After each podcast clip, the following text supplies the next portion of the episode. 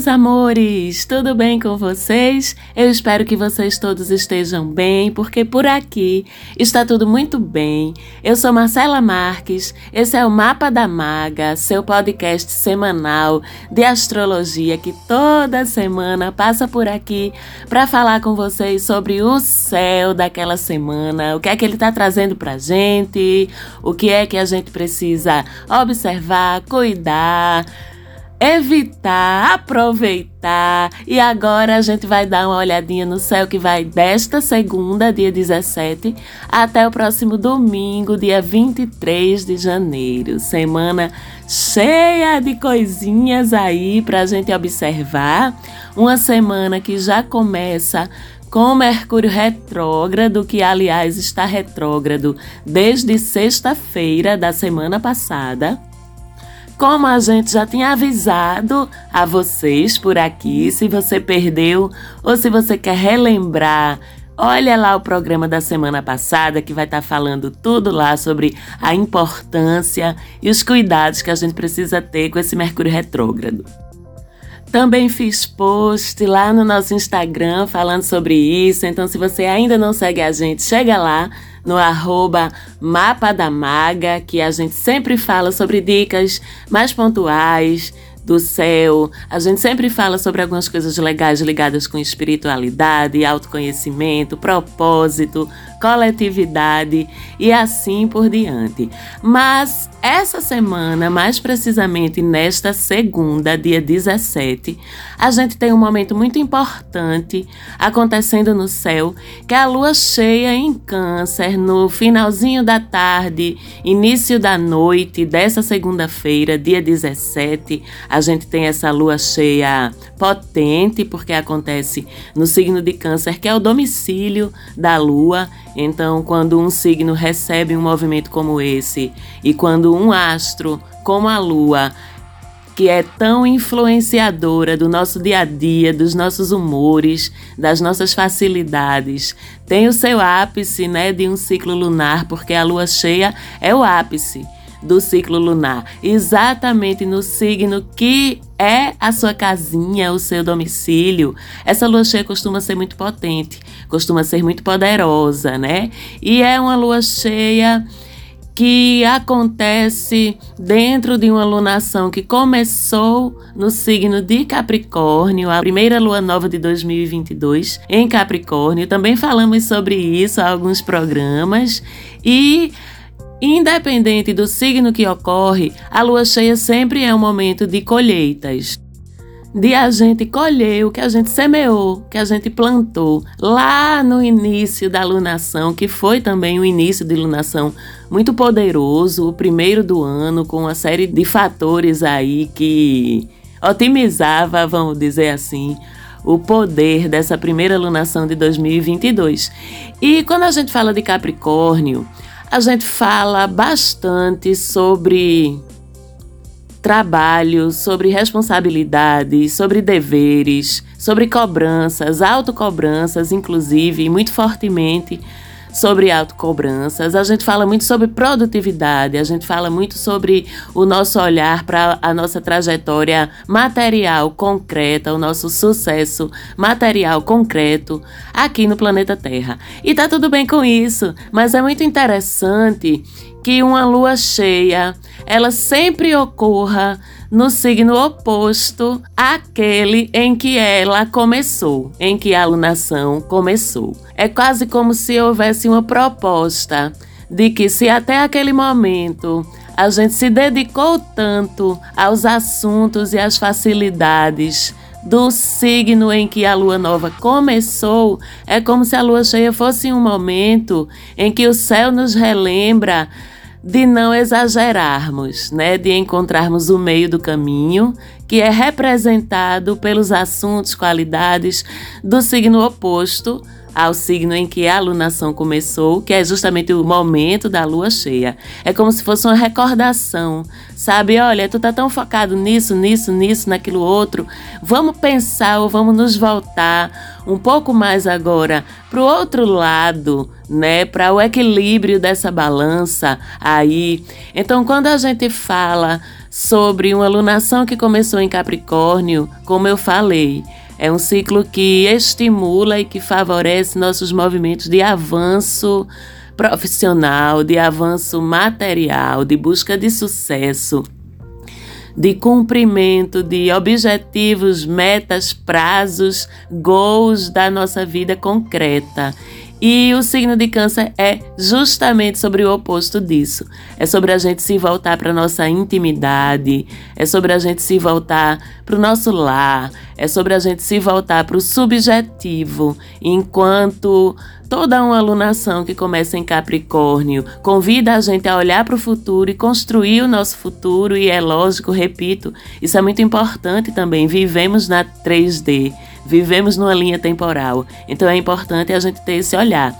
Mas essa lua cheia em câncer vem lembrar pra gente que existem outras coisas, né? Que existe o passado e as memórias para a gente honrar ou para a gente ressignificar, que a nossa casa existe, que aquelas pessoas mais próximas a gente, as quais a gente não precisa impressionar, porque nos amam como a gente é, também existe. Então, uma lua cheia em Câncer é sobre a gente se voltar para nossa intimidade, é sobre a gente olhar para esse lar, para essas memórias, para esses sentimentos, para dentro da gente mesma, né? Sair um pouco da racionalidade e se conectar um pouco com o nosso intuitivo, com nosso subjetivo e a partir dessa lua cheia, a gente é demandado também para isso, sabe? Esses assuntos vão exigir, nesse momento da alunação, a sua atenção. Mas, como eu falei, independente de que assuntos são despertados ou são disparados por essa lua cheia ou por qualquer lua cheia, ela é sempre um tempo de colheita. Então, é um momento sim de a gente receber os resultados dos esforços que a gente fez, né, das sementes que a gente plantou.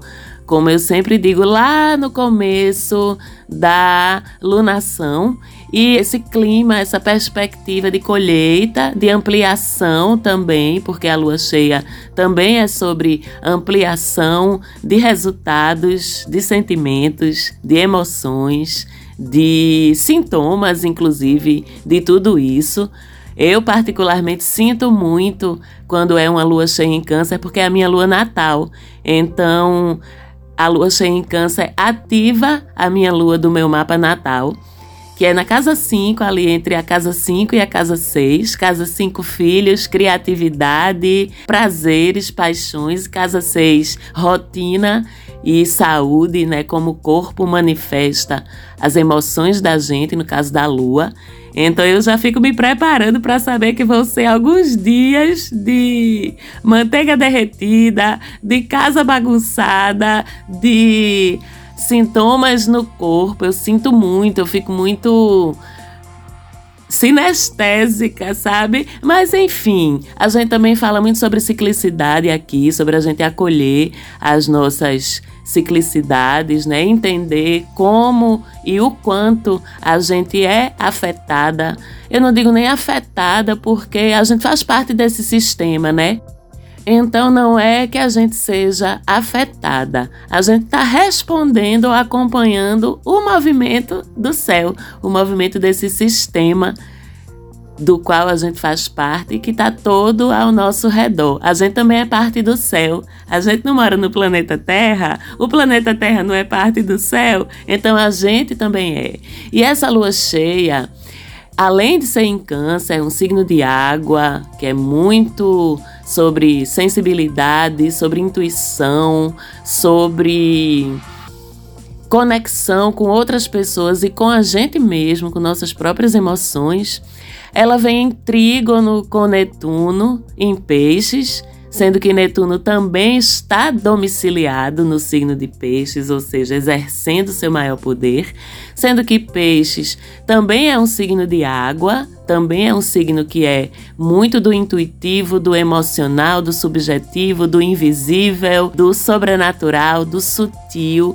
Então, é um dia esse dia 17 de noite e as 24 horas que se seguem ao momento da lua cheia, de muita sensibilidade, de muita conexão, muita facilidade de conexão com o sagrado, com o invisível, com o mágico, não é? E de um jeito bom, de um jeito bonito, é uma facilidade bonita para a gente se conectar com nossos sentimentos, para a gente se conectar com as sutilezas, para a gente observar subjetivamente sentir subjetivamente as coisas. Eu sempre digo que tem uns movimentos no céu que eu sou particularmente apaixonada.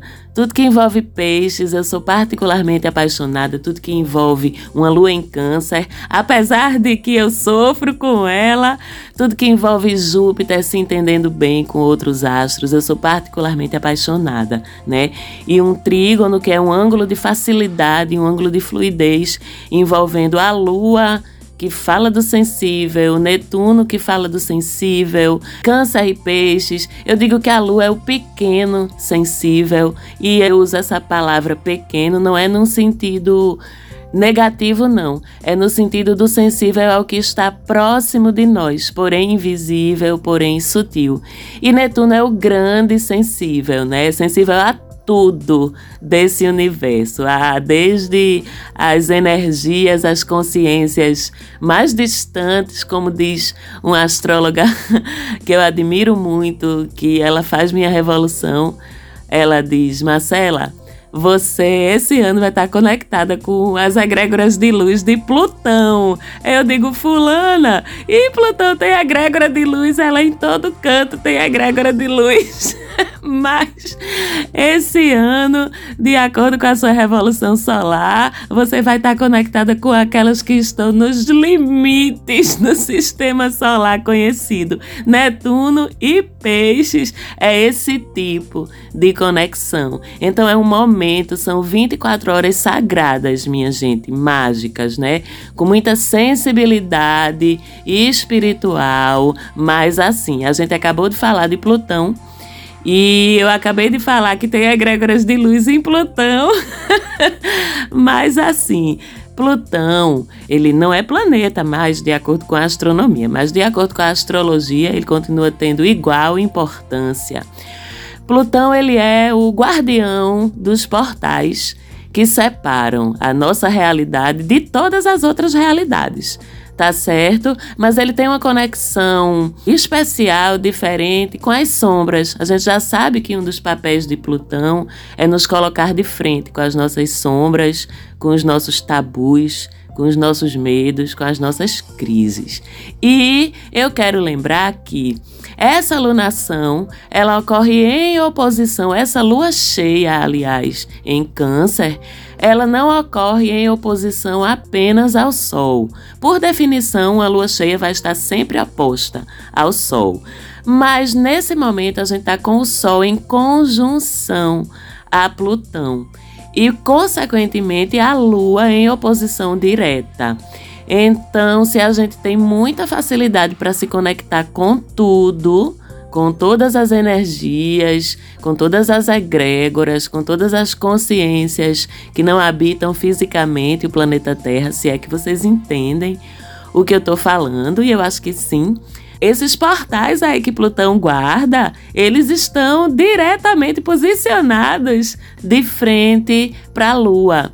Então a gente tem sim muita facilidade para nos conectarmos com todas aquelas energias superiores, aquelas energias de luz, mas o portão está aberto para tudo tá certo? Então a gente sabe que a lua cheia é, por natureza, um momento de muita entrega energética sobre o planeta Terra. Mas essa peculiaridade, vamos dizer assim, da lua cheia acontecer em oposição a Plutão, com Plutão em conjunção ao Sol, que é um aspecto que ilumina sombras, né? E que ilumina o caminho dessas sombras para chegar até a gente, faz com que a gente precise manejar as energias dessa lua cheia com muita responsabilidade, viu?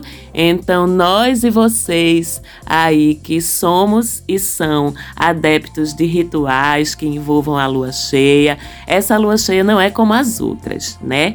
Essa oposição da lua cheia com Plutão, ela deixa um, uma abertura de vulnerabilidade aí para umas energias mais desafiadoras aí dessas egrégoras aí dentro dessa proximidade com esses portais. Então manejem aí, viu, bruxinhas, bruxinhos, manejem aí essas energias com responsabilidade, com proteção energética e espiritual reforçada, para depois vocês estarem aí reclamando, maga, fui fazendo sei o que lá na lua cheia, aconteceu isso, isso e isso, eu vi tal e tal coisa no meu quarto, tive um sonho, não sei o que, não sei o que de novo noite. Então, se protejam se forem fazer seus rituais, tá certo? E falando um pouco mais sobre essa oposição entre o Sol, Plutão e a Lua, e particularmente sobre a conjunção entre Sol e Plutão, essa configuração ela marca transformações importantes, viu? Coisas aí que precisam vir à tona para você, na sua vida, seja na sua intimidade ou dentro de você, seja ao seu redor, vão aparecer, vão ser iluminadas, né? Se Plutão são as sombras e a escuridão, e o Sol é o contrário, é o brilho, é a iluminação, é a luz que mostra as coisas, uma conjunção entre essas duas energias, entre esses dois conceitos, né? Ela ilumina nossas escuridões. Ela ilumina o que não está claro, o que não está evidenciado, o que a gente mesmo está varrendo para baixo do tapete para não ver, porque a gente não quer, porque aquilo dói, porque aquilo vai desestruturar a gente, porque aquilo vai tirar a gente das nossas zonas de conforto. Vai aparecer, viu, meu amor? Você se prepare, o que vai aparecer, tá certo? E eu sempre digo. E digo mais uma vez aqui que o céu não quer lascar a gente, não. Ele quer empurrar a gente no caminho do correto, no caminho do nosso desenvolvimento, no caminho do que é melhor para a gente, no caminho do que é melhor para aqueles ao nosso redor. E falamos, inclusive em termos de coletividade. É muito poderoso também, é para o coletivo esse encontro entre Sol e Plutão, em meio a um momento em que a gente vê novidades, entre aspas, né? Vamos dizer assim na pandemia, coisas novas acontecendo, uma nova variante, uma nova alta de casos, e a gente vai falar de novo sobre isso daqui a pouco. É preciso que certas coisas apareçam, é preciso que certas coisas venham à tona para serem curadas, para serem transformadas, para serem expostas e para que vendo-as, a gente tenha condições e oportunidade de agir sobre aquilo, não é? E a gente não está falando só de saúde física, embora estejamos falando também. A gente está falando de qualquer coisa dentro ou fora de você ou ao seu redor que precisa ser curada na sua vida, vai ser exposta com essa conjunção, particularmente com essa participação da oposição com a Lua. Então a gente pode, inclusive, perder algo ou alguém.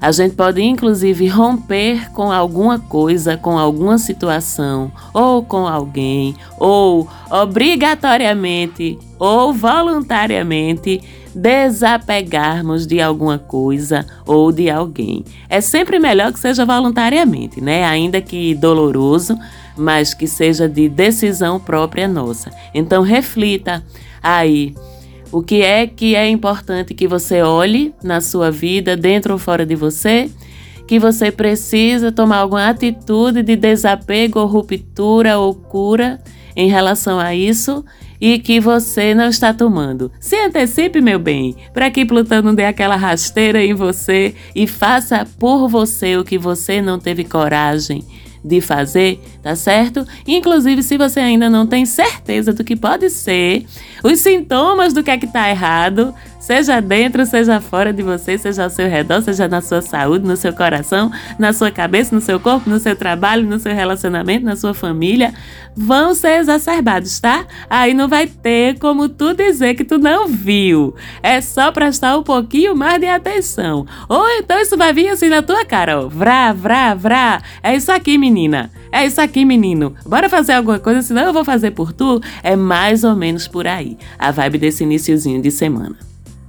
E é uma lua cheia introspectiva, é uma lua cheia de estar em casa, é uma lua cheia de estar com a sua família, e é uma lua cheia de meditar, de ouvir sua intuição, de olhar para dentro de você, de ter saudade, de deixar memórias boas virem à tona também. Então são dias emotivos, são dias emocionais, mas isso também é importante. Vamos se entregar e ver o que é que vem tá certo? E aí, no dia 20 de janeiro, a gente tem o sol em Aquário. Ei, chegou meu momento que eu venho sofrendo com Plutão e Vênus e Sol na minha casa 12, até porque o meu ascendente também é em Aquário e eu não aguento mais esse movimento. Eu estou dizendo para vocês que está sendo muito desafiador para a maga essa conjunção de vai e vem de Vênus com Plutão e Capricórnio. Inclusive, minha Vênus é em Capricórnio, também retrógrada na minha casa 12. Eu tô passando perrengue, viu? Mas tá sendo muito importante, porque é cada tapa na cara que a maga tá levando, viu? Para acordar para Jesus em algumas coisas que não tá no gibi. Eu espero, inclusive, que essa lua cheia me muna de coragem e de clareza para fazer algumas coisas que eu tenho precisado fazer e não estou fazendo. Eita, momento desabafo, intimidade da maga. Mas tá tudo bem, tá tudo certo, eu confio em vocês. E aí no dia 25, o Sol deixa Capricórnio, entra no signo de Aquário. Próximos 30 dias serão muito aquarianos. Mercúrio está em Aquário, está retrógrado. Saturno segue em Aquário, então a gente vai ter um final de janeiro bem aquariano ainda. E os próximos 30 dias com a energia de Aquário dominando o céu, aquela energia de transformação, de evolução social, de preocupação humanitária com causas coletivas, de debates mil não é? E ainda mais do que debates de militância, de ativismo, pelo que é certo, pelo que é diverso, pelo que é justo para a coletividade, pelos direitos daquelas pessoas que não têm seus direitos garantidos, pelos avanços tecnológicos, científicos e sociais que permitam que a humanidade viva melhor, viva com mais igualdade, equidade e com mais bem-estar. É uma luta árdua, viu, meu pessoal? Mas é um momento muito bom para que todos nós nos engajemos nesse tipo de luta. Obviamente, também estaremos com uma visão de futuro incrível, que Aquário é muito sobre ter uma capacidade muito peculiar de enxergar para onde é que os rumos da humanidade estão indo e se antecipar a isso. Também é um período em que a gente precisa muito mais de troca social, de convivência social. E aí a gente dá um jeito, tá? Uma vez que estamos em um momento desafiador mais uma vez em relação à pandemia, é um momento de a gente deixar a gente mesmo, a gente mesma ser exatamente quem a gente é, sem medo do julgamento das outras pessoas, sem vergonha ou sem medo das nossas esquisitices, das nossas estranhezas, porque um dos emblemas de Aquário é justamente abraçar com muita firmeza e até com orgulho essas esquisitices, essas diferenças, esses modos diferentes de encarar o mundo. Minha gente, se eu fosse contar para vocês o que se passa na minha cabeça aquariana, tem coisa que eu olho assim e digo, mas minha gente, pra que isso? Sabe? Eu sei que no fundo, no fundo é porque eu estou tendo um insight de uma coisa que vai ser normal daqui a 25 anos Mas agora ainda não é. Ainda bem que eu tenho a minha lua em câncer, né? Meu pezinho no presente ou até mesmo no passado que me segura. Mas enfim, pelos próximos 30 dias, movimentos sociais, coletivos, militância, ativismo, trocas sociais, trocas intelectuais, avanços científicos, avanços tecnológicos que vão beneficiar a humanidade de alguma forma, quebra de paradigmas, estabelecimento de novos modelos de comportamento e de visão de mundo. E é também importante a gente lembrar que Urano, que é o regente de Aquário, sai do seu movimento de retrogradação, no qual estava há meses já. Essa semana, acho que na terça ou quarta dessa semana. Então, ele libera aí, quando sai da retrogradação, todas as suas energias aquarianas, o que vai reforçar também que esse período vai ser um período muito, muito aquariano. Inclusive nos desapegos, tá, gente? Na racionalidade com que as emoções com que os sentimentos são tratados, até porque a gente tem Vênus ainda retrógrada em Capricórnio, continua sendo um ciclo de revisões até o finalzinho desse mês. Nos próximos programas a gente vai falar quando Vênus sair do movimento de retrogradação e o que é que isso significa.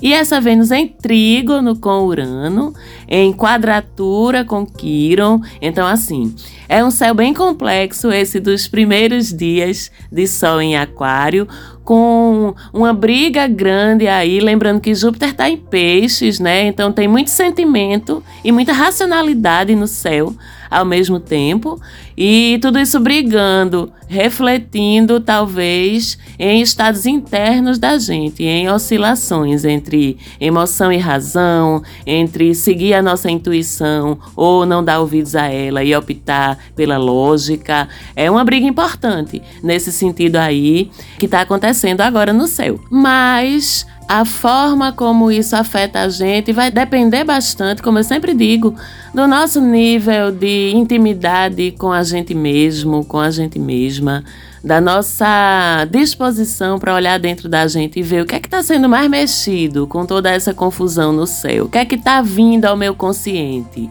como uma coisa que eu preciso consertar, como uma coisa que eu preciso evoluir em mim. E também é lógico que depende muito de como essas tendências todas, essas influências todas conversam com o seu mapa natal pessoal. O que é que essas influências estão ativando no seu mapa natal pessoal? Como eu sempre digo, olha lá em que casas estão esses planetas que a gente está falando, entre que casas esses signos estão se encontrando, esses astros estão se encontrando em relação ao teu mapa natal, que aí você consegue ver com uma clareza maior como é que tudo isso está impactando em você tá certo? A gente tem um fim de semana com uma lua mais material, mais pragmática, né? Depois da lua em Câncer, seguida por uma lua em Leão bem expansiva. Temos sexta e sábado com lua em Virgem.